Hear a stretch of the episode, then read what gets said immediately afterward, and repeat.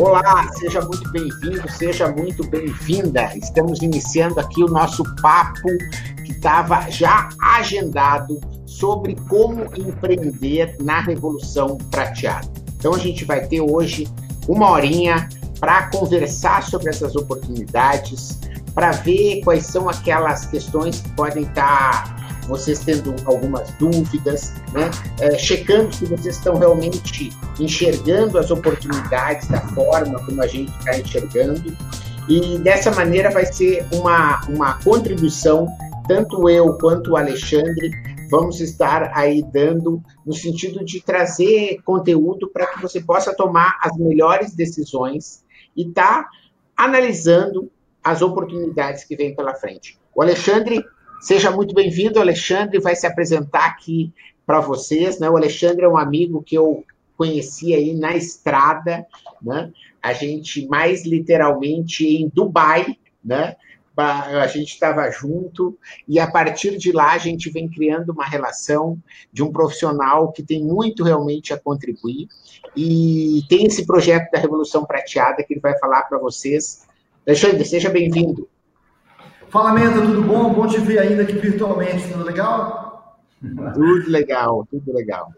Pessoal, alegria enorme estar aqui. A alegria estar com o Menta, esse profissional do mais alto gabarito, especialista em descomplicar a inovação, que muita gente fala de inovação, mas de maneira complicada, ele fala inovação na prática.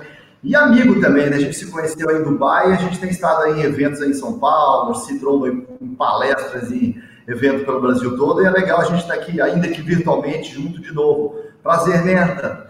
E obrigado por todos vocês estarem aqui também. Bom, vou falar muito brevemente de mim uh, e até como é que é a minha conexão com essa história de longevidade, né? Eu, uh, eu quando era jovem, ou seja, faz tempo para caceta, eu fiz concurso público para um banco federal, passei, né? Eu tinha 20, 21 anos de idade e uma das primeiras áreas que me colocaram foi para fazer um curso de atuarial, de previdência privada, porque estavam lançando um produto inovador na época, que era o Fundo de Previdência Privada, né?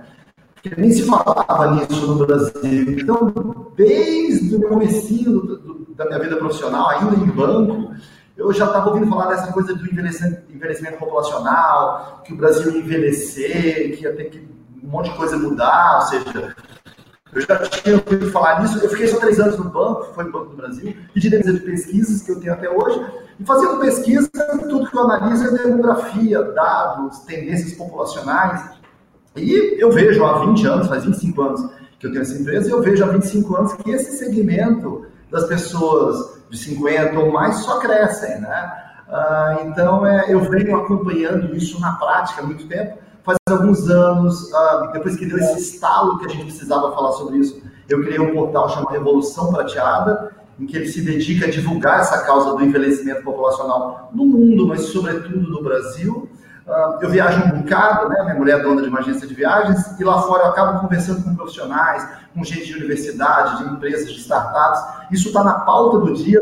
Eu esqueci de trazer aqui para o meu escritório, mas eu cheguei de Nova York faz três dias aumenta. E lá tudo quanto é livraria, tudo quanto é banca de revistas, bancas de revistas que ainda existem, uh, tema do, da revista do MIT, Old Age is Over, uh, tema da Time, uh, A Ciência para Viver Mais, livros sobre disrupção demográfica, ou seja, é um tema que é um tema emergente também, né? Uh, então, minha, minha conexão com esse assunto é por causa disso, né? Minha, minha, minha história com, com demografia, com pesquisa, e esse é um assunto que precisa ser tratado, porque ele vai ter muitos impactos e é uma oportunidade de negócios enorme, Menta. É, mas vamos, vamos, vamos por partes aí para a gente é, tá falando disso daqui a pouquinho, né? Porque realmente eu acho que, que há, né, Alexandre, da minha parte, já que você falou das questões da motivação, né? Eu, em 2004, não, não, 2014, né? Há cinco anos atrás, eu, junto com a Márcia Matos, eu escrevi a trilha de referência para o empreendedor, que foi um legal. trabalho super legal, que foi um passo a passo para empreendedores que estariam saindo de projetos feitos na universidade, e que dessa maneira queriam criar o seu próprio negócio. Depois, eh, dois, três anos depois, o Sebrae do DF me contratou e eu fiz uma segunda versão desse material. E aí teve uma parceria com a Uniceub, lá de Brasília também, e a gente aprimorou isso. E agora, quando é, a gente. Quando eu te conheci também, eu te confesso que essa história da economia da longevidade, para mim, não é algo assim muito antigo, na verdade. Né? Mas o que eu venho vendo é como as pessoas é, vêm é, ficando às vezes insatisfeitas com as vidas que vêm levando e vêm querendo outras vidas. Né? Então, isso é recorrente no meu curso de gestão da inovação e no meu curso de criatividade na SPM. Eu, eu não tenho um dado assim, científico, mas eu tenho assim, toda certeza de falar que pelo menos 10% dos alunos eles acabam pedindo demissão, sabe? Porque eles notam que é possível ter uma outra vida que não seja aquela que, elas, que eles estão vivendo e que é algo que eles não querem mais. Né? E certo. o que eu tenho notado né, é que essas uh, pessoas, muitas vezes, ficam tão numa idade e que elas acreditam e podem ter esse mito, que é o que a gente vai falar um pouco hoje, de que elas estão velhas demais para começar alguma coisa, e quando, na verdade, isso é um engano.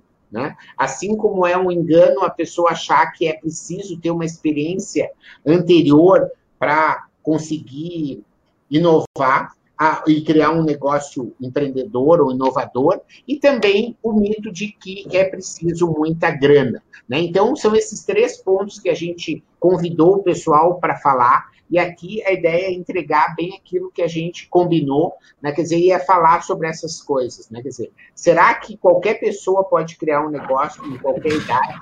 Será que é preciso é, é, ter grana? E é preciso ter experiência anterior? Então, são esses pontos que a gente vai abordar e vai fazer essa conexão em cima dessa economia da longevidade e das oportunidades. E antes da gente entrar nisso, é a, o objetivo, né, Alexandre? Você, como especialista, como você falou, o fato de você estar tá numa empresa de pesquisa há muito tempo, vendo dados né, e, e colhendo sinais, não só na prática, mas também nos trabalhos de que isso está acontecendo, né, traz realmente uma contribuição muito bacana. Eu gostaria que você desse um panorama geral, assim, né, de como é que você ah. vê o impacto disso nas empresas e as oportunidades que você vê aí pela frente. Não, legal. Já que eu estou falando de pesquisa, vou trazer alguns números muito brevemente só para vocês terem um panorama. Sabe quantos brasileiros de 60 anos ou mais a gente tem hoje no Brasil? 29 milhões. A gente está caminhando para 30 milhões. Se a gente estender essa faixa, que muitos estudiosos consideram uh, o mercado prateado, de 50 ou mais, a gente tem 54 milhões de brasileiros. Hoje? Só que isso, hoje, 54 milhões de brasileiros têm 50 anos ou mais. Mas, Menta, tem um dado mais interessante. Todos os anos, todos os anos, um milhão de brasileiros entra na faixa etária de 60 ou mais. Ou seja, a cada ano que passa, um milhão, um pouquinho mais de um milhão de brasileiros entram nisso daí. Isso tem algumas causas. A primeira é que a gente vive cada vez mais, a expectativa de vida do brasileiro já está em 76. Só que isso é a expectativa de vida ao nascer. Se você tem 50, sua expectativa de vida não é 76. Você já não vai mais morrer de doenças relacionadas à infância. Sua expectativa de vida é 80, 81. Se você for mulher, 84, 85. E essas pessoas estão vivendo com muita saúde. Então elas querem empreender, elas querem fazer uma outra faculdade, eu fiz um estudo esses dias, Comenta, que mostra milhares e milhares de brasileiros acima dos 60, 70 anos entraram numa faculdade, numa segunda faculdade, numa terceira faculdade. E é o que você disse, uma vida mais longa permite que as pessoas tenham outras vidas. Ela não precisa ser escrava de uma opção infeliz que ela fez aos 16, 17 anos, que alguém disse, você precisa dizer o que você vai ser quando crescer. A pessoa era uma bomba de hormônio, não sabia o que queria ser da vida dela, escolhia uma profissão infeliz e ficava amarrada naquela profissão. E eu acho só assim que não precisa ser necessariamente infeliz, né, Alexandre? Às vezes a pessoa vê numa perspectiva e depois ele vê noutra. Por exemplo, esses dias eu falei com um cara que é um empreendedor de clínica odontológica, que ele está criando uma rede, certo? E ele era dentista, ele não era uma decisão infeliz. mas ele viu que ele podia ter várias clínicas, que ele não queria mais ficar operando. Né? Então, quer dizer, é uma perspectiva diferente que às vezes se abre ao longo do caminho, né? Exato. É, eu, por exemplo, era funcionário do Banco do Brasil, eu não era infeliz no banco. O que eu acreditava é que eu seria mais feliz empreendendo. Ou seja, eu estava feliz lá. Mas eu falava, mas eu tinha uma pulsão a estabilidade, para muita gente é legal, para mim eu gostava do frisson, da aventura de empreender, de testar, de criar alguma coisa. Ou seja, mas isso uma vida longa te permite. No passado, quando a gente não tinha tantas alternativas, a gente era espremido pela necessidade de sobreviver e a vida tinha um horizonte muito mais curto. Movimentos como esse eram muito arriscados, até porque a gente formava família aos 15, 16, 17, 18, 19 então você não podia submeter sua família ao risco, você tendo dois filhos nas costas aos 20 anos de idade, que é o que as pessoas faziam algumas décadas atrás. Aos 20 eu já tinha dois, três filhos, né? Então, isso permite que a gente tenha muitas vidas. Esse bônus da longevidade fez com que a gente reinventasse a própria vida. Ah, e, e, o que, que acontece? Ah, o que a gente tem observado é que as pessoas têm pela primeira vez, essas pessoas acima de 50, elas têm uma tríade que elas raramente a gente teve na humanidade, que é tempo livre, que é saúde né, e algum dinheiro. Teve uma pesquisa do Instituto Locomotiva que estimou que o potencial de consumo dos, uh, da população acima de 50 anos no Brasil é de 1,6 trilhão de reais. Olha o potencial de consumo que tem para isso, né? Para a indústria do lazer, então, isso é, é fabuloso. Minha, minha, esposa tem uma agência de viagens e eu vejo isso. Então, é um potencial de consumo realmente muito grande, não só deles como consumidores e deles como empreendedores. Uh, eu tenho visto que abrindo novos negócios. Olha só, a gente fala de aposentado, e aposentado é um termo um pouco pejorativo, porque ele remete a aposento. Ou seja, a gente parte do pressuposto que quem aposenta quer ir para um aposento, vestir pijama e tomar sopa. Isso é mentira. Não é verdade. As pessoas ainda estão ativas. Pode ser que elas não queiram continuar trabalhando no ritmo que eventualmente tinha no passado. Eu falo que no futuro a gente vai ter aposentadoria flex, sabe? De repente vai trabalhar para o projeto, trabalhar intensamente no projeto seis meses, sai, ou então trabalha numa carga horária menor, ou então empreende, entra em outra atividade, se reinventa. Agora, potencial é gigantesco e sucesso ou fracasso no mundo dos negócios não tem relação direta com você ser mais jovem, meia idade ou mais velho. Depende de competência, e competência não é exclusividade de uma faixa etária única. E as oportunidades, hein, Alexandre? Porque o que parece é que existe ainda né, no Brasil como um todo uma deficiência em serviços de qualidade, de uma forma geral, mas serviços direcionados para esse público que é cada vez mais exigente, me parece é, que ainda se carece mais de serviços assim, tu não acha? Eu acho. É, em primeiro lugar, por que, que isso acontece? Porque as empresas não têm dentro delas pessoas dessa faixa etária. E você não consegue atender sem entender, entendeu? E quem desenha experiência, produtos e serviços, normalmente são departamentos de marketing. E eu posso falar com autoridade de quem já teve uma agência de marketing e publicidade por 20 anos. Essa é uma arena dominada por galera. Estou falando com base na minha experiência, entendeu? O meu escritório é dominado por gente de 22, 25, e nada contra, super legal, maneiro. Mas era difícil eles entenderem como funciona a cabeça de alguém de 50, 60. Aquela molecada de piercing na orelha, enfim, não tem como compreender. Né? Ou seja, quem tem 50, 60, 70 sabe o que é ter 20, 30, 40, porque já teve. Quem tem 20 não faz a menor ideia do que é ter 50. Não tem como desenhar produtos e serviços para essa faixa etária.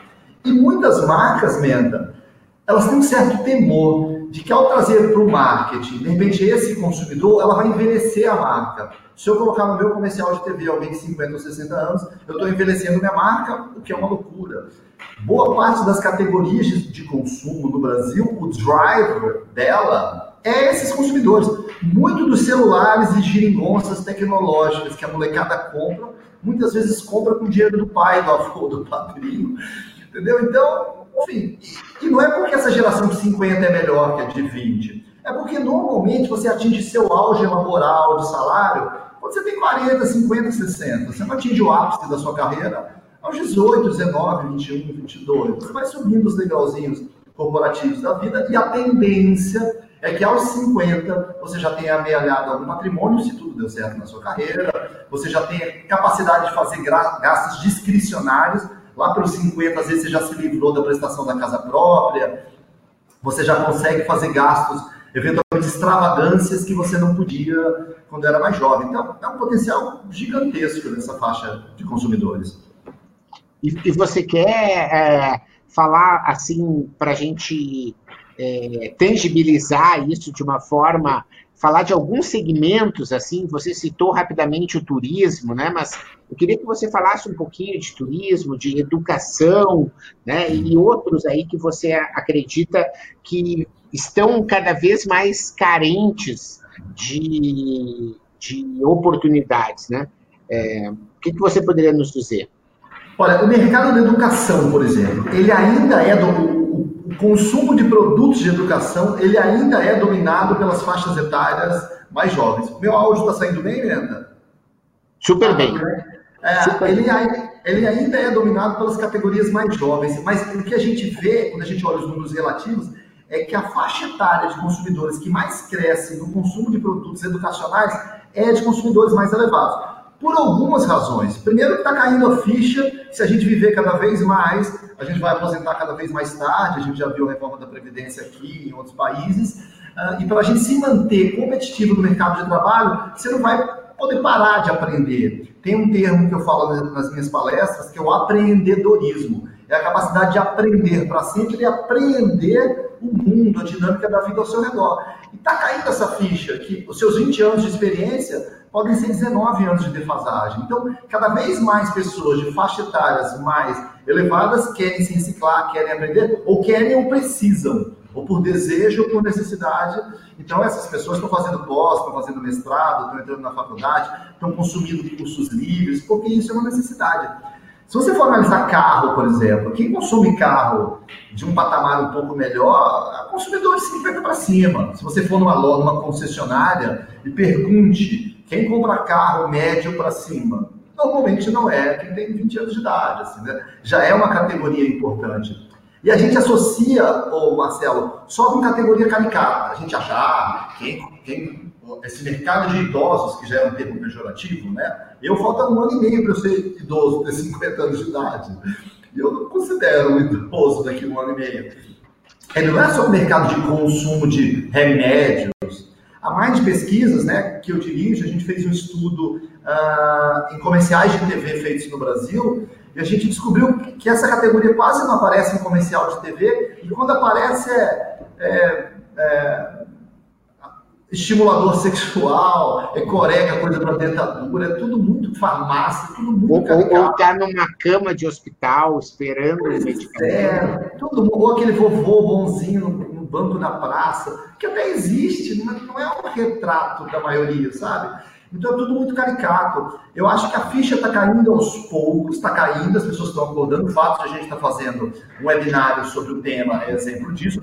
A gente participou, a gente foi na, uh, do evento importante de São Paulo, que inaugurou no calendário, que é a Expo Longevidade, do grupo Coro Moda, que é um dos principais realizadores de feiras do país, para eles fazerem uma feira com esse tema, porque o radar está ligado que esse tema está na pauta do dia e que ele precisa ser discutido. A indústria do lazer, então, que assim, eles têm um estoque de dinheiro, na média, na média, cada caso é um caso, mas na média eles têm um estoque de dinheiro, de finanças, de afluência financeira maior que o dos mais jovens, porque eles já subiram a degradinho a escadinha corporativa, já pagaram alguns bens mais pesados que às vezes consomem anos de investimento, como carro, faculdade, criação dos filhos, casa. Agora, eles têm o maior estoque da humanidade de tempo livre. Então, por isso que eles são um filão enorme para a indústria de lazer. Só que pela primeira vez a gente tem essa tríade. Eles têm tempo livre, eles têm dinheiro, muitos têm dinheiro, não todos, boa parte tem alguma fluência financeira, e eles têm saúde, então eles querem viajar. Ah, eu acho o seguinte, o novo portfólio das pessoas, quando elas têm 50 uh, para cima, é o portfólio das experiências dela. Entendeu? Assim como a gente fala do, do portfólio, quando a gente é mais jovem, da carreira, dos projetos que a gente tocou, eu posso falar com a minha experiência, porque eu também né, tenho essa agência de viagem com a minha esposa e tal, o portfólio das pessoas é as experiências, elas estão querendo curtir a vida, sair, conhecer outras culturas, aprender outras línguas. A indústria do lazer é um exemplo emblemático. Agora, pessoas de 50 ou mais compram sabonete, compram revista, né? produto financeiro é fundamental para elas. Né? Eu acho que eu poderia listar quase toda e qualquer categoria. Bebem vinhos, normalmente vinhos sofisticados, vão em restaurantes melhores que podem se permitir esses gastos discricionários, que quando você é moleque, você tem tanta prioridade, a renda é mais apertada, você não pode, às vezes, se permitir uma extravagância como essa, de tirar um gourmet, um bom vivan. Então, mercado, acho que eu poderia listar aqui, age infinito, categorias de produtos ou serviços em que esses consumidores são relevantes. Muito legal, muito bacana. Ó, o pessoal aqui, eu estava perguntando, Alexandre, quais eram né, uh, uh, as motivações que fizeram com que o pessoal viesse, e o pessoal fala da oportunidade de mudar depois dos 50 e virando a mesa aos 50 anos. Então, está bem alinhado com o que a gente está falando. E como principais aí dúvidas, o pessoal está falando duas coisas, né? Como empreender no digital e como dominar o mundo digital, né? E, então, eu acho que isso é pode nos fazer um gancho com relação aos três mitos que a gente gostaria de esclarecer aí com relação ao pessoal, e que diz o primeiro mito de que é, empreender é algo para gênios ou é para poucas pessoas, né? E acho que isso tem a ver com empreender no digital, porque o que acontece e o pessoal aí que está falando, se quiser colocar o seu nome aqui para que eu possa citar nominalmente, né? É, o que acontece é que as barreiras entre o digital e o real, eles são cada vez menos é, claras, né? E você tem que entender essa, essa questão, ela está toda integrada, né? O que, que isso quer dizer? Se mesmo que você tenha um produto que seja 100% online, por exemplo, né? Você pode é, estar on, on, online, mas você vai estar entregando um benefício que é para a vida real das pessoas, certo? Claro. Né? Se eu entrego um e-book de como fazer a melhor gestão financeira da minha vida, o que a pessoa está considerando não é o e-book. O que a pessoa está considerando é se ela consegue estar tá tendo uma melhor vida financeira. Né? Então, isso é algo fundamental de entender. Né? Empreender no digital ele significa empreender na vida real e você conseguir entregar realmente valor para o seu cliente. E para isso, tu, tem tudo a ver com esse nosso primeiro mito de achar que empreender é algo para gênios ou é algo para poucas pessoas. Então, é, fica aí a primeira questão, né, para que você possa entender que qualquer pessoa pode estar tá aprendendo a a, a empreender. Né? Isso não significa que você precisa criar uma startup que vai ser para bolsa de valores, né? quer dizer, você pode ter qualquer tipo de negócio né? E que você pode estar tá aprendendo. E a primeira questão que é mais importante é a que você deve escolher um segmento de clientes que seja muito específico e que tenha uma dor que seja muito clara e que você consegue atender de uma forma muito específica e preferencialmente de uma forma criativa. Né? Ela pode ser inovadora. Né? A diferença é, se ela é inovadora mesmo, é porque o cliente percebe valor naquilo que você está entregando. E olha só, então, se esse é o primeiro passo, que não precisa ser gênio, mas é preciso entender que você tem que trabalhar com um segmento específico, é por isso que empreender na Revolução Prateada é algo tão bacana, porque você já sai com um segmento específico que tem uma demanda muito carente, como o Alexandre acabou de falar.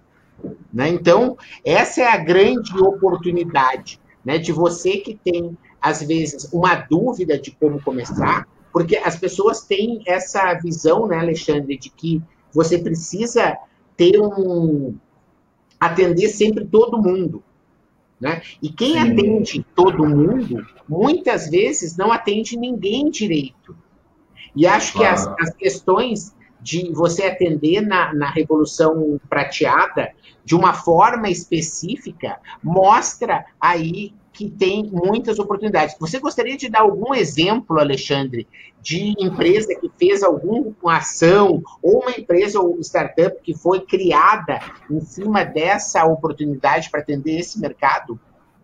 Claro, é, deixa eu só pontuar uma coisa. É, eu vi aqui que teve algumas perguntas de digital, né? Eu acho assim, vai ser difícil a gente imaginar um negócio no futuro em que o digital ou que a tecnologia não vai ter um impacto direto ou indireto. Alguns negócios têm mais impacto, né? Comércio eletrônico, pela própria natureza, ele é eminentemente digital. Se eu montar uma padaria, uma padaria tem uma intersecção digital menor.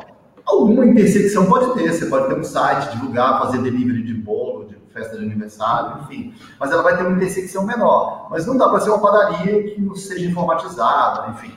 Agora, o que eu noto como plano de fundo em algumas das perguntas é essa questão de tecnologia ter mais de 50, é que existe um mito de que a tecnologia é coisa de molecada. Entendeu? A partir de uma determinada idade, a gente não tem mais como aprender tecnologia e que isso é uma coisa de molecada, portanto, só quem pode uh, garimpar ouro do mercado digital é molecada, porque só eles entendem de tecnologia.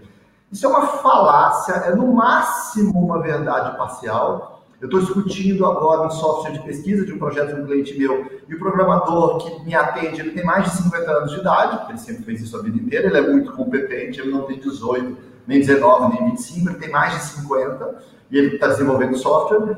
E muita gente acha que para empreender no mercado digital, vai ter que ser um gênio, um nerd, um geek, que vai ter que escrever algoritmo, entendeu? vai ter que programar computadores. Embora seja desejável que você tenha alguma literacia tecnológica, conhecimento tecnológico, você pode fazer parceria, fazer sociedade, terceirizar. A internet está lotada, você não precisa programar. Eu diria, a boa ideia e a capacidade de implementar, executar, que é mais difícil, às vezes é melhor do que escrever o código. Escrever o código está cheio de site aí que você arruma alguém que escreva para você, com competência, entendeu?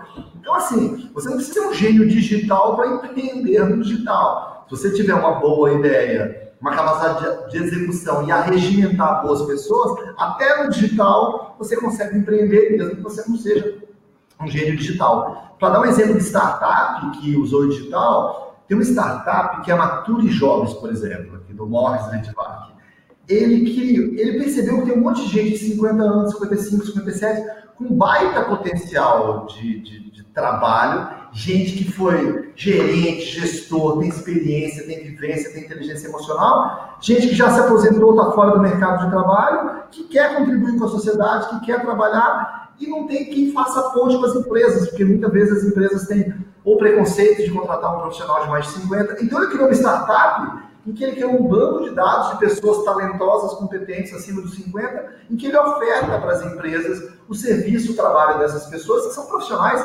talentosíssimos, com experiência, e que não querem ficar no aposento tomando sopa só porque ficaram aposentados. E ao redor do mundo eu tenho eh, visto uh, uh, experiências e iniciativas de gente que investe em mercados para, para esse segmento, eu visitei uma cadeia de supermercados, de mercearias na Áustria, por exemplo, em que eles modificaram todo o layout, toda a arquitetura das lojas, porque eles, a Europa é um continente muito envelhecido, que eles perceberam que não era user-friendly, sabe? Não tinha. Ele põe aquelas letrinhas minúsculas, que era impossível ler, possível alguém com alguma idade, mesmo com óculos, ler, porque eram letras minúsculas. Às vezes eu, né, para ler de perto, já faço uso de óculos, tá? Às vezes põe umas letrinhas tão minúsculas que você não consegue ler, põe os produtos altos que você não consegue pegar, sabe? Não é, não tem sinalização direito, enfim. E ela que deu todo o sistema, tem banco para as pessoas descansarem, tem umas lupas nas sessões para as pessoas eventualmente aumentarem, as letras são maiores, enfim, é uma loja toda projetada para ser agradável. Isso se chama design universal. Se uma loja for inclusiva e ela for legal, ela for bacana para quem que é cadeirante, que é surdo, que é idoso, que é criança, que é baixinho, que é alto, ela vai ser legal para todos os outros também. Isso não é excludente. Né? Então, muitas pessoas, assim, se ela for uma loja especificamente para quem é super-homem, ferrou, que só o super-homem vai se dar bem nessa loja. Mas se ela for inclusiva para todos os segmentos, ela é boa para quem precisa daquele help e é boa para todo o resto também. Né? Enfim, acho que uma das tendências, inclusive na arquitetura, é um design mais inteligente. Falando em arquitetura, a gente teve um episódio triste do Gugu, que faleceu, né? ele foi tentar fazer uh, um concerto na casa dele, algo do gênero, caiu, enfim, tragédia, né? Mas assim, quantas casas ao redor do mundo será que não são hostis para a população? Não vão ser hostis para a população cada vez mais velha? E o pior, no passado, ficava todo mundo empinhocado dentro de casa. Cinco filhos, três netos, nora, sogro, cunhado. Agora as famílias estão ficando pequenininhas, né? Os filhos vão morar em outra cidade, em outro país, os idosos muitas vezes moram só, sozinhos. Então até a arquitetura das casas é uma oportunidade enorme de negócios para uma população mais envelhecida e sem filhos, né? Porque esse fenômeno da revolução loteada são duas vertentes. Uma, a gente vive cada vez mais e vai viver mais, e duas, a gente está parando de ter filho. O Brasil, a média já é 1,77, daqui a duas décadas a gente para por volta de 2040, a gente começa a decrescer a população, ou seja, não é só porque a gente vive cada vez mais, não, é porque a gente está parando de ter filho também. Muito legal. Olha só, cara, tu tem falado aí de, de várias questões, o pessoal falando aí de de arquitetura, né? E você dando um ótimo exemplo aí no sentido de, da atualidade, não ótimo no sentido da, da tragédia com o coitado do Gugu, mas a questão é, nessa mesma semana eu estava com uma, uma amiga aqui que está fazendo curso de cuidadora lá em, em Cuiabá e que estava falando que o maior número de acidentes que as cuidadoras têm é com pessoas de mais idade que sobem em banquinhos, que ficam fazendo umas cadeiras de plástico que não tem nada para subir e isso, cara, acaba né, é, quebrando um, um, osso, uma coisa, porque essa história da revolução, né, da, da longevidade, como você falou, a capa das revistas, né, eu li esses dias que os donos do Google disseram que eles vão fazer de tudo para se tornar imortais. Né? Eles têm todo o dinheiro do mundo para isso, né? Então as pessoas estão querendo se tornar imortais. Assim como eu li, vi um outro vídeo esse dia que fala que as pessoas vão conseguir resolver realmente todas as questões, desde que se tu esteja com teu fígado 100% porque o, teu fígado vai ser uma coisa que é fundamental nessa tecnologia para processar a questão de não dar nenhum tipo de reação e etc. Então, se o teu fígado estiver mal, tu não vai ter como escapar. Mas se teu fígado estiver bom, tu vai querer. Né? Mas é, essas questões todas eu estou citando para a gente passar para o segundo mito que a gente quer acabar aqui. Né? O primeiro é, não precisa ser gênio, você tem várias oportunidades. O segundo, para empreender não é preciso ter um caminhão de dinheiro. Né? Então, essa que é a questão. Por exemplo, se você fala aqui, o pessoal que está falando de arquitetura e que tem experiência em arquitetura e que quer empreender nessa parte, por que, que a gente fala, né? E quando eu estava falando aqui com o pessoal de marketing para convocar, eles disseram, mas isso é verdade, né? É, para empreender não é preciso dinheiro, né? Para começar a empreender, não é preciso dinheiro, é toda a verdade, senão eu não ia botar meu nome em risco chamando de uma coisa falsa, né, gente? Mas o que acontece é, como que você começa a empreender? Né? Você pode criar um blog, para arquitetura para pessoas de mais de X anos, em que você vai pegar esse caso do Google e vai começar a dar dicas, e vai começar a falar de estudos, e vai começar a criar a, conteúdo sobre isso para se tornar uma autoridade. Você está empreendendo para conseguir quantos visitantes orgânicos você está conseguindo no seu site, quer dizer, você vai medir a audiência, ou você vai criar um perfil no Instagram, ou você vai fazer qualquer outra estratégia que você quiser, você vai estar empreendendo e você não vai ter uh, necessidade de gastar um real. Então, esse é o segundo mito que a gente queria aqui falar, né? Quer dizer, você começa a, a, a a ter as oportunidades e muitas vezes pessoas que estão é, empregadas ou que têm já um negócio próprio podem criar uma segunda linha de produtos ou uma, uma divisão para atender esse segmento, não é, Alexandre? É comum, né, inclusive lá na Infinity Tour, né, eu estava conversando contigo a questão de ter grupos que vocês estão montando que tem a ver com esse perfil. Ou seja, a Infinity Tour não deixou de atender os outros clientes, mas passa a ter um tratamento especial para aquele segmento. Você queria comentar um pouquinho disso, por favor? Claro, a Infinitura é uma agência de viagens que eu sou sócio, mas basicamente é da minha mulher, e eu ajudo a desenhar as experiências. Ao longo do tempo a gente percebeu isso, sabe? Que eles têm, eles têm justamente esse, esse desejo de viajar, de conhecer o mundo, de ter experiências. Eles têm tempo livre, que às vezes quem está no mercado de trabalho é difícil, não consegue. Uh, veja bem, alguém que, um típico profissional que trabalha no mercado, ele tem férias em janeiro e ele tem férias em julho. Vamos dizer que ele queira ir para os Estados Unidos ou para a Europa ou ele vai pegar debaixo de neve em janeiro, ou ele vai pegar um sol escaldante horroroso, se ele for para o hemisfério, para outro hemisfério nessas épocas. E quem é aposentado pode viajar em abril, maio, os preços são menores, o clima é mais agradável. Então, eles têm alguma fluência financeira, eles têm tempo, eles querem conhecer, mas eu não posso oferecer. Antigamente a gente fazia, a gente fez durante 15 anos uma excursão para Nova York, era uma semana, e a gente andava muito pela cidade, etc e tal. E eu acabei de voltar de uma. Uma coisa que eu percebi com o tempo é que eu preciso desenhar experiências e roteiros que sejam adequados. Eles têm um outro ritmo, eles apreciam outro tipo de coisa. Então, com o tempo, você entende que você não pode oferecer a mesma coisa para todo mundo. Você tem que customizar esse produto. O que, que a gente faz agora? Além de ir acompanhando, vai sempre alguém acompanhando, a gente vê se o hotel é bem localizado, se ele é acessível, desenha as experiências, para que não seja aquele fast food de turismo, você não vê nada, faz um monte de coisa não faz nada. Então, com o tempo, a gente foi desenhando experiências e desenhando pacotes e atrações que sejam mais adequados para esse tipo de faixa etária, dando mais daquilo que eles querem ou precisam, e eventualmente eliminando coisas que não fazem tanto sentido. Faz sentido levá-los em balada, eles até podem em balada, mas eles têm outros hábitos, de repente eles querem visitar catedrais. Então, isso é uma coisa importante. Ah, e tem uma pegadinha aqui dentro, uma pegadinha de marketing, que é perigosíssima, que é o seguinte, assim, você tem que desenhar produtos e serviços que estejam alinhados com esse segmento. Mas ninguém gosta de produtos que tenham etiqueta para velhos. Uhum. Entendeu? Então esse é um problema. Ele tem que ser um produto uh, age-friendly, ou seja, que seja adequado naquela determinada faixa etária, mas se você falar produto para idosos, nem o idoso quer comprar, que ele não quer se ver encaixotado no rótulo de idoso. Então, é muito complicado na hora do marketing. Também fala, veja só que produto para idosos que eu criei.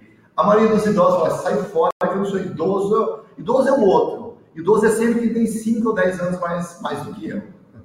Pois é, mas eu acho que é, é legal de tu botar isso, e às vezes a gente ficar falando, às vezes na prática tudo é, é melhor, né? Eu gosto muito desse caso da Master English lá de Porto Alegre, vocês devem estar vendo aí na tela de vocês, né? Que é essa assumir, né? Inglês depois dos 50. É proibido ter menos de para menores de 50 anos. Então, quer dizer, eles escolheram realmente né, um público específico né, e conseguiram ter uma proposta de valor que é incrível e está dando super certo. Então, tu nota, no mercado super competitivo que você tem, que é de mercado de línguas, você tem aí uma escolha e eles estão aproveitando, ver que eles levam, então, para o pessoal para ouvir música dos anos 60, dos anos 70, eles têm programas de viagem, né, e de repente até uma parceria para vocês aí, Alexandre, no sentido de estarem fazendo juntos aí alguns roteiros, porque é um exemplo de como é possível você estar tá aproveitando isso e tu vê que eles se posicionam de uma forma muito bacana, que não é para idosos, né, mas é para depois dos 50 e eles conseguem dessa maneira um resultado aí que eu acho muito interessante para que a gente possa trabalhar. Mito 3 que a gente ficou aqui de revelar para vocês né, é essa história de que para empreender é preciso ser jovem e é preciso estar tá com 20 anos para criar um negócio próprio. Né? Então, eu usei como uma das chamadas aqui para o nosso webinário uma pesquisa da Harvard Business Review que mostra a média né, dos, dos criadores de startups de sucesso nos Estados Unidos e a maioria deles tem em torno de 45 anos. Então, esse é apenas um dado. Né? Eu tenho criado aí alguns conteúdos sobre isso, pesquisado no YouTube. Né? Eu acho que tem muitas pesquisas, mas o nosso objetivo aqui não é ficar é, repetindo pesquisas que a gente tem nossos links para que o pessoal possa ver, mas é dizer que isso é uma bobagem, né? Que, na verdade, você tem a possibilidade, por exemplo, tu pega eu, né? Eu estou com 48 anos, né? Eu, uma das coisas que eu criei esses projetos é que eu tenho plano de viver muito bem até os 100. E aí eu tenho agora, assim, uma motivação a mais, que é ajudar que o pessoal que vá também envelhecendo comigo, vá vendo a forma de empreender de uma forma que é uh, que seja muito bacana. Então, uh, veja só, eu estava te comentando, há, há, aí uma possibilidade pela frente, né, é, de você é, é, entender que eu com quando eu tinha, por exemplo, 18 anos ou não, não, não, vou uh, ah, 21 anos, eu tive uma empresa chamada Connect Marketing Interativo, em que eu adorava fazer parcerias. E eu fazia reuniões, Alexandre, e eu uh, saía da reunião de parceria, passava o dia uh, escrevendo os acordos de parceria, sabe? E aquelas parcerias nunca renderam nada. E eu passei, assim, tipo um ano fazendo parcerias. Parcerias. Eu achava que o meu acordo de parceria tinha que melhorar cada vez mais. E ele ficava maior, maior. Eu botava mais energia tentando fazer as parcerias. E isso é o tipo da coisa que naquela época eu achava que canais indiretos eles realmente funcionavam. E é algo que se mostrou hoje totalmente ineficiente. Né? Que a parceria eu continuo fazendo. Mas antes de assinar nada, né, é, eu te convido para uma live, que nem eu te convidei aqui. A gente assinou alguma coisa para daqui, né, quer dizer, a gente fez um contrato. Não, a parceria se dá ao longo do caminho. Então, o que, que eu estou querendo mostrar? Isso é um tipo de aprendizado que eu só foram esses caras aqui que trouxeram. Ó. Verdade. Né? E esse é só um exemplo. Né? Então, a gente vai aprendendo muito. Né? Você, Alexandre, o que, que nos negócios você vem aprendendo aí nos últimos tempos que você acha que foi assim uma coisa, putz, isso aqui eu não sabia e agora eu estou sabendo? Olha, eu acho que as, as duas coisas que eu mais. Em primeiro lugar, você precisa atingir uma maturidade naquele segmento que você está. Quando eu olho para trás das minhas empresas, sobretudo nos primeiros anos, falava quanta besteira eu fazia, eu olho assim e falo, meu Deus, quanta asneira. E às vezes vem o pior de tudo, que é asneira misturada com arrogância. É fazer asneira achando que você está fazendo sucesso. Isso é o mais triste de todo. E assim, você precisa ser muito inteligente é, para perceber e falar, como eu era burro, entendeu? Quanta asneira, quanta estupidez eu fiz. E depois tem uma outra coisa que é super difícil, que é o seguinte, é o aprender a desaprender que às vezes ah, o mundo está mudando muito rápido mesmo. Então, assim, tem horas que você precisa sacar quando a formulinha de sucesso esgotou, que tem isso também. Então, assim, primeiro lugar, você fica, você fica muito tempo batendo cabeça, sem saber, sem saber muito bem qual é o caminho certo, entendeu? E daqui a pouco você precisa descobrir que aquele caminho que é o certo vai dar um desfiladeiro também. Então, assim, é um aprender, mas isso meio que não termina, assim, entendeu? E isso é meio que a experiência que te dá né, essa versatilidade, essa quase intuição, que a gente fala intuição, mas no fundo é uma base de dados que a gente tem aqui no cérebro, que é a experiência que te faz decidir com mais elementos. Até mesmo quando a gente fala que um músico toca por improviso ou no feeling, eu sou um músico mequetrefe, então posso falar um pouco de música.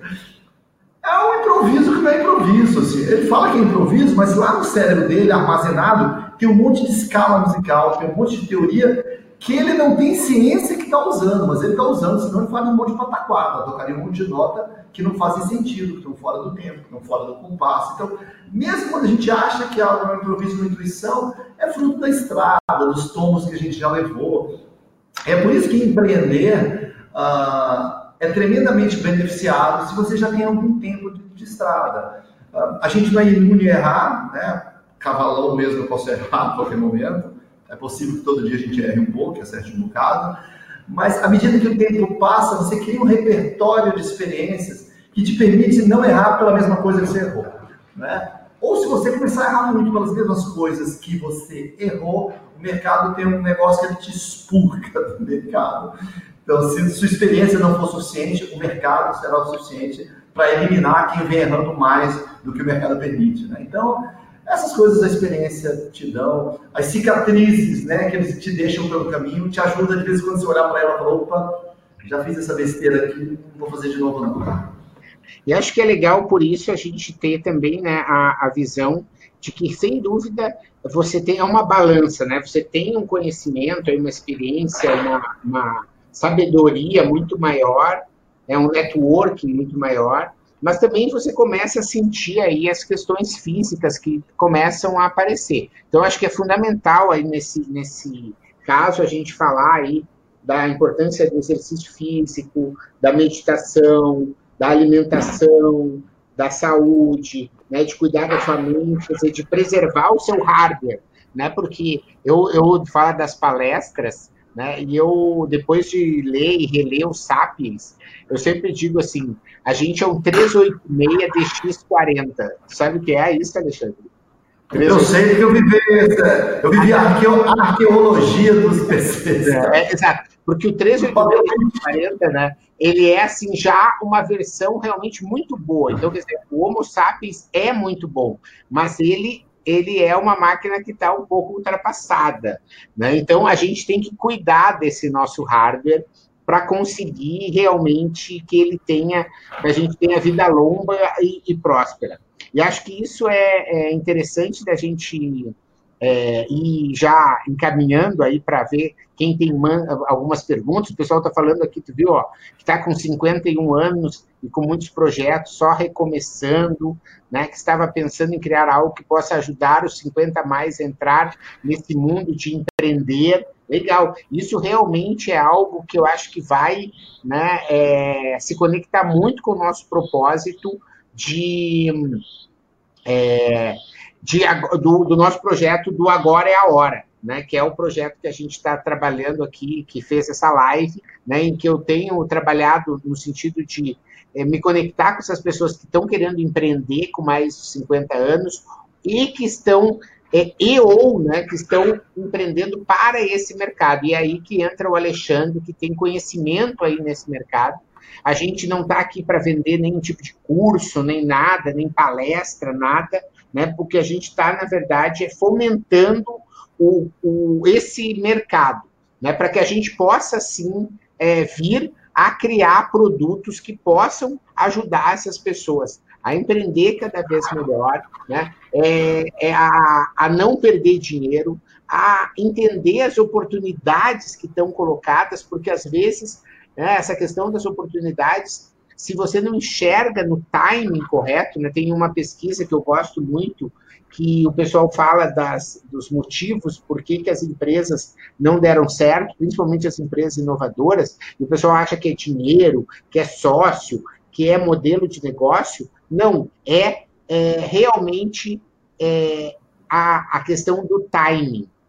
Né? Eu sempre digo nisso, né, da, a, a, eu, aliás, estava falando, eu estava falando aqui, eu vou fazer uma live daqui uns dias sobre os meus maiores erros quando eu era jovem, né? porque eu tenho vários, né? mas esse que eu vou contar agora não é necessariamente um erro.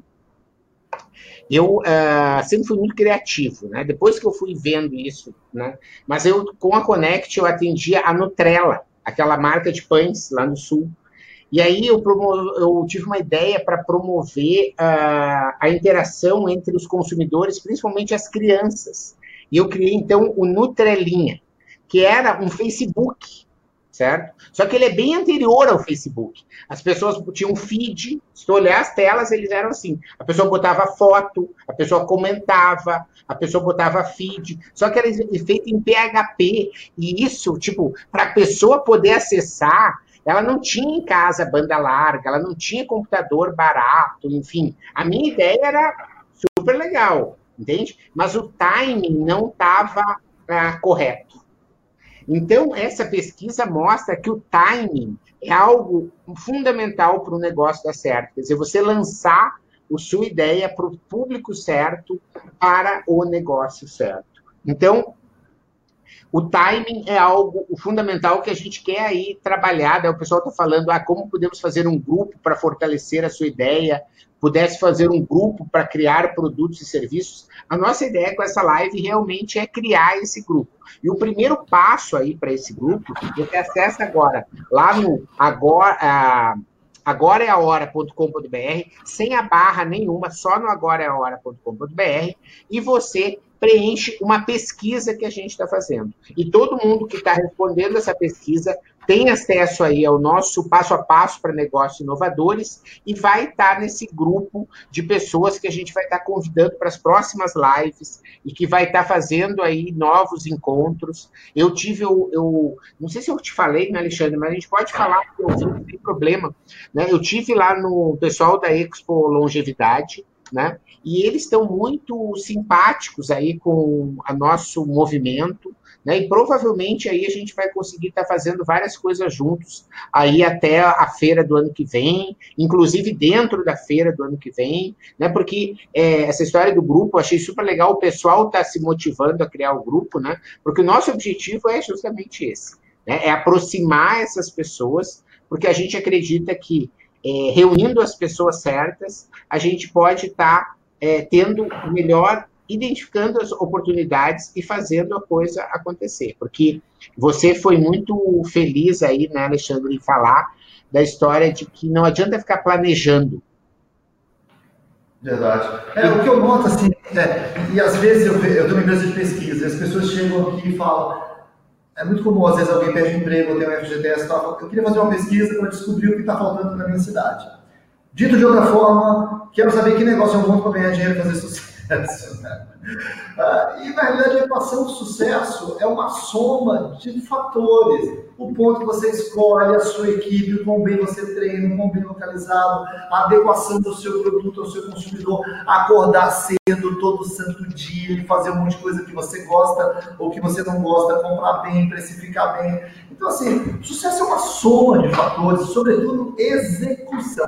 É por isso que dietas não dão certo, é por isso que a gente não aprende inglês, e é por isso que a gente tem que reescrever todo santo ano aquelas promessinhas furadas que a gente faz em 25 ou 31 de dezembro. Porque mais do que escrever no papel, é continuar. Para cumprir uma promessa, executar um projeto, é assim: você começa e depois você continua, continua, continua, continua. Então tem que persistir, tem que executar, tem que ler, tem que aprender. Porque se parar no meio do caminho, se você vai do ponto A para o ponto B, o único jeito de chegar no ponto B é caminhar até o ponto B. Se você parar no meio do caminho, o ponto B não vai até você.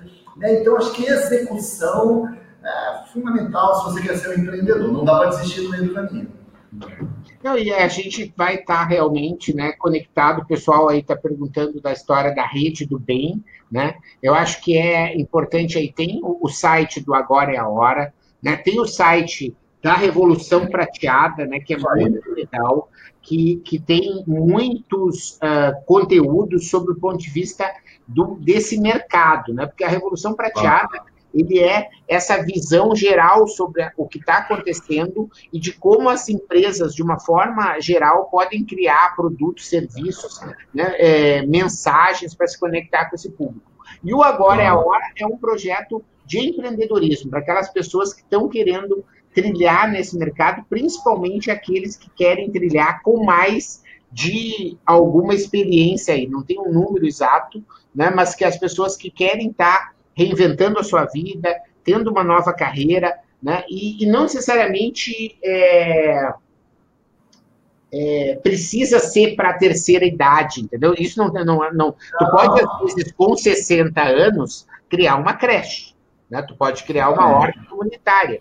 Tu pode criar uma escola com 70 anos, né? Então, essa que é a grande questão. Obrigado, Sandra, por se identificar, que está falando aí, né? Que é uma, um jeito da gente poder estar tá se conectando.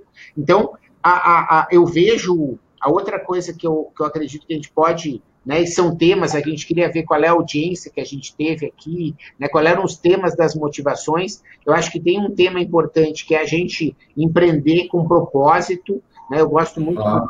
do Ikigai. Eu acho que é uma coisa que a gente pode voltar numa próxima live, porque isso tem tudo a ver com a Revolução Prateada. Né? A gente vai aí ao Japão, né? o Alexandre não vai com a gente, apesar dele ter sido convidado, né? mas a gente vai eu, Marcelo de Elias e Eduardo Carmelo, fazer aí uma quatro dias no Japão.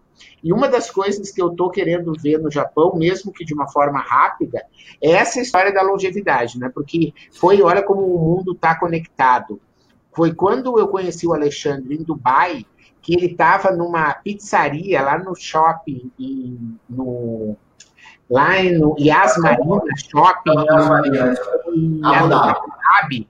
Enquanto ele comia pizza, eu estava na livraria, sabe, pesquisando livros. Né? E eu isso, é uma crítica, isso é uma crítica minha pizza? Não ou... é uma crítica, é uma constatação. É só. Tá Cada um com as suas prioridades. A gente tá coisas a, a, é, claras, né? Então, ele via na pizza, eu na livraria. Daí, lá na livraria, eu achei um livro sobre o Ikigai né, que é essa visão dos japoneses sobre você ter uma vida próspera, feliz e ter uma longevidade, porque é lá nesse pessoal lá de Okinawa que eles têm o maior número de longevos, que é uma coisa que eu não sabia, que eram pessoas de mais de 90 anos, e mais, o maior número de super longevos, que são pessoas de mais de 100 anos.